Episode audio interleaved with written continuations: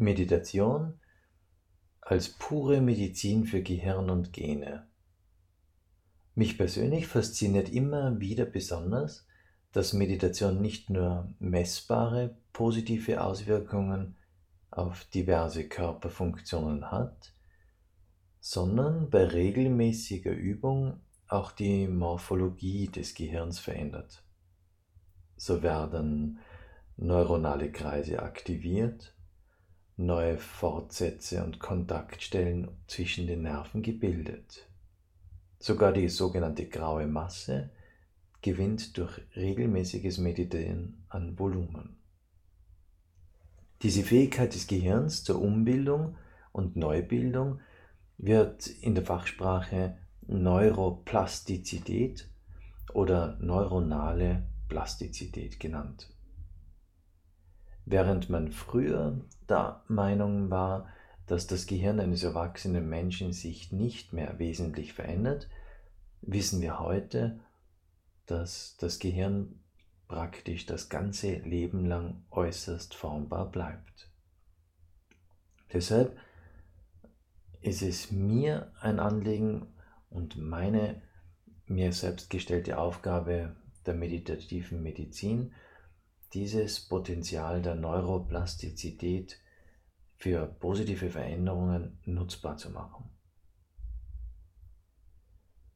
Eine der bekanntesten Studien zur mittels Meditation positiven Veränderungen in der Gehirnstruktur stammt vom US-amerikanischen Hirnforscher Richard Davidson.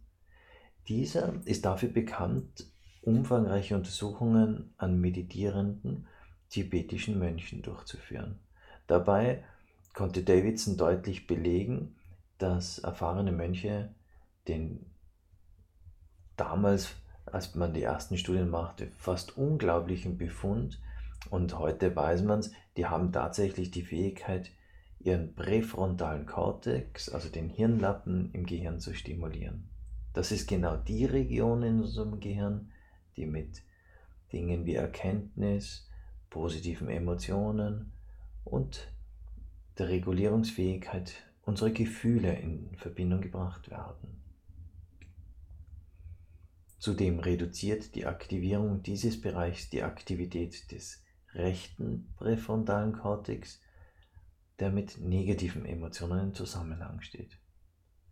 Spätere Studien belegen, dass derartig positive Veränderungen des Gehirns auch bei Laien möglich sind.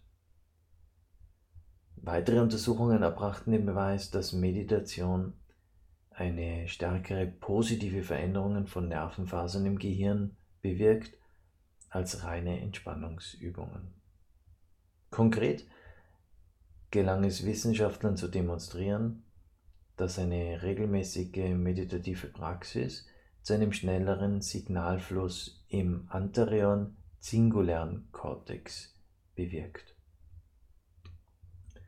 Das ist der vordere Teil der Hintergründe, der mit der Kontrolle von Emotionen und mit der Fähigkeit zur Konfliktlösung in Verbindung gebracht wird. Die Hirnforscherin in Deutschland, die sehr bekannte Dr. Britta Hölzel,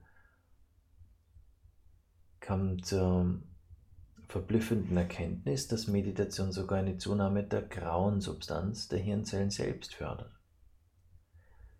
Studien zeigen mehr und mehr, dass Meditation und Yoga die negativen Effekte von Alterung auf Intelligenz und Gehirn verringern. Während gewöhnlich mit zunehmendem Alter kognitive Fähigkeiten nachlassen, wie das Lösen neuartiger Aufgaben, haben Forscher nun festgestellt, dass die fluide Intelligenz bei erfahrenen Yoga-Praktizierenden und Meditierenden deutlich weniger schnell abnimmt als bei Menschen, die keine solche Praxis ausüben. Internationale Forschergruppen, zum Beispiel um Dr. Perla Kellman, haben herausgefunden, dass sich Meditation sogar positiv auf die sogenannte Genexpression, also die Regulation der Aktivierung und Deaktivierung der Gene auswirken kann. Achtsamkeitsmeditation kann sogar die mit Entzündungsreaktionen in Zusammenhang stehenden Gene positiv beeinflussen.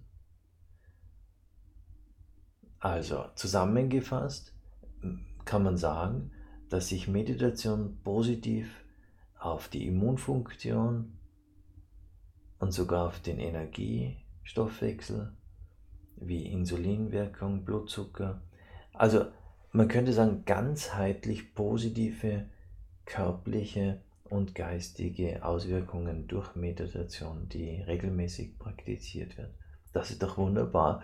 Und für mich Beweis dafür und Ansporn, weiter meditative Medizin zu betreiben. Vielen Dank fürs Zuhören. Alles Gute für dich und sei versichert, jede Minute deiner Meditationspraxis dient dir beim länger gesund älter werden. Alles Gute, dein Tobias Konrad.